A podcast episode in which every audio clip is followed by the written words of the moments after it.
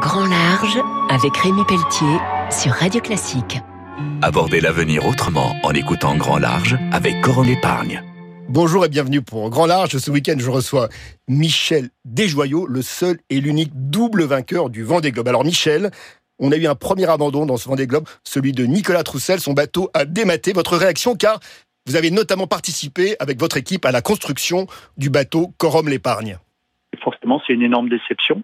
Le mât, c'est souvent la première pièce qui casse parce que c'est là où on a plus euh, à gagner du poids. En plus, c'était de nuit quand ça lui est arrivé, donc euh, c'est impossible d'aller diagnostiquer ce qui a conduit à cette euh, rupture. On vous appelle le professeur. Expliquez simplement aux auditeurs de Radio Classique les bateaux donc à foil qui permettent de limiter la traînée hydrodynamique. Il semblerait que dans une mer formée avec des vagues, ont du mal à tenir la cadence.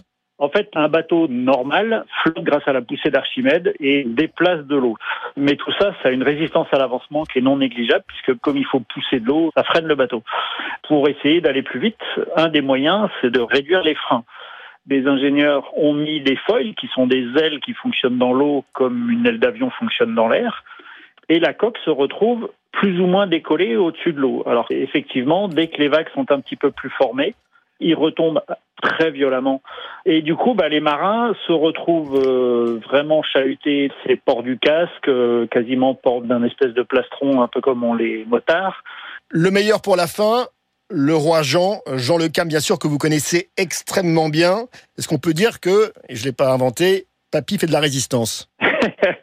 61 ans, faire la course, le début de course qu'il a fait, c'est assez exceptionnel avec un bateau qu'il a très bien optimisé, beaucoup allégé.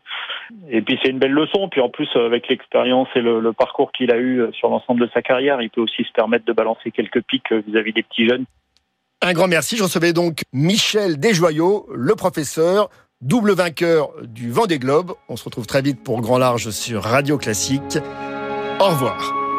C'était Grand Large avec Rémi Pelletier sur Radio Classique. Avec Corum l'épargne. Corum l'épargne.